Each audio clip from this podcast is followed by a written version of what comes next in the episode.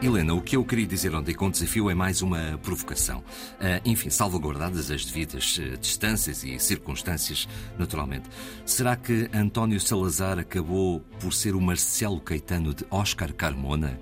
Isto é um bocadinho confuso, não? Não. Eh, se António Oliveira Salazar tivesse sido Marcelo Caetano, não teria estado tanto tempo no poder quanto esteve. Essa, digamos, que é a questão política de Salazar. Salazar é um grande manobrador de gabinete. E, e, aliás, coisa que também se vai perceber aqui, uh, bem já nesta campanha, a afirmação de, desse perfil da figura, se quisermos, omnipresente e, de certa forma, omnipotente dos bastidores do regime. Temos de perceber uh, Salazar, por morte uh, do Presidente da República, Oscar Carmona, fica a exercer o cargo de Presidente da República. Aliás, os jornais uh, vão, vão, trazer isso e explicam que o artigo, uh, a Constituição estabelecia que, no caso de vagatura da Presidência da República por morte, renúncia, impossibilidade física permanente do Presidente, o novo Presidente será eleito no prazo máximo de 60 dias, enquanto se não realizar a eleição prevista neste artigo. As funções presidenciais ficará o presidente do Conselho investido nas atribuições de chefe de Estado. Portanto, temos Salazar investido nas funções de chefe de Estado e agora vamos ver, eh, é preciso encontrar um sucessor para Oscar Carmona. E aí, pegando nessa sua pergunta, é essa a grande questão. Salazar não quer ser Presidente da República. Aliás, ele vai dizê-lo, uh, sempre com aquelas frases que já não tinha saúde, essas coisas, não é?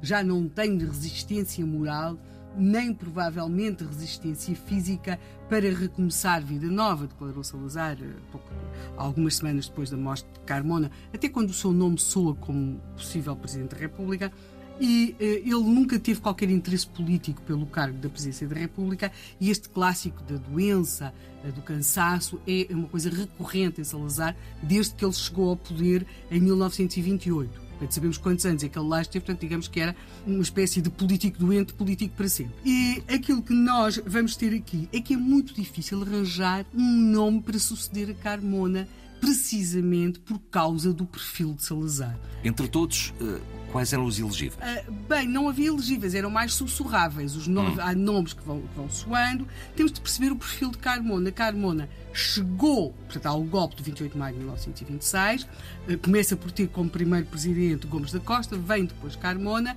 e Carmona ganhou uma legitimidade própria, porque a dado momento ele é sujeito àquilo que se designa um plebiscito, portanto, uma eleição que só foi ele, e ele tinha uma legitimidade própria é um homem que vai ter alguns conflitos com o Salazar. Uh, algum, frequentemente Salazar ganhou, mas Carmona conseguiu sempre, embora inter, uh, tivesse muito pouca intervenção, vai manter, vai manter, se quisermos ali uma um, um, perfil próprio e, uma, e a tal legitimidade própria. Aliás, o Franco Nogueira vai dizer que Salazar uh, tinha dito algumas vezes que nem nunca teve a certeza que Carmona alguma vez estivesse com ele.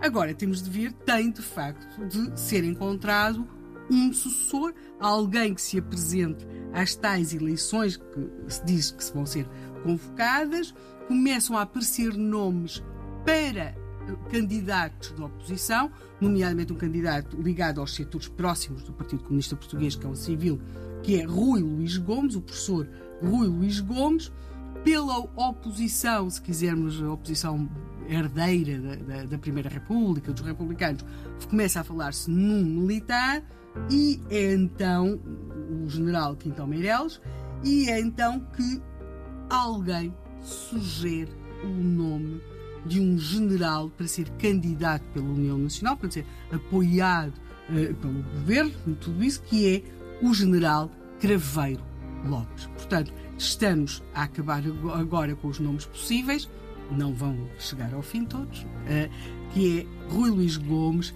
Quintão Meireles e uh, Craveiro Lopes. Dois militares, um civil, estamos mais ou menos em meados de junho de 1951. As eleições são em julho. Ora, para já, Helena, temos então os nomes de Rui Luís Gomes, Craveiro Lopes e Quintão Meireles para acabar com os 111 dias agonizantes de António Salazar. Eu não sei se ele os achou agonizantes, uhum. mas certamente estimulantes.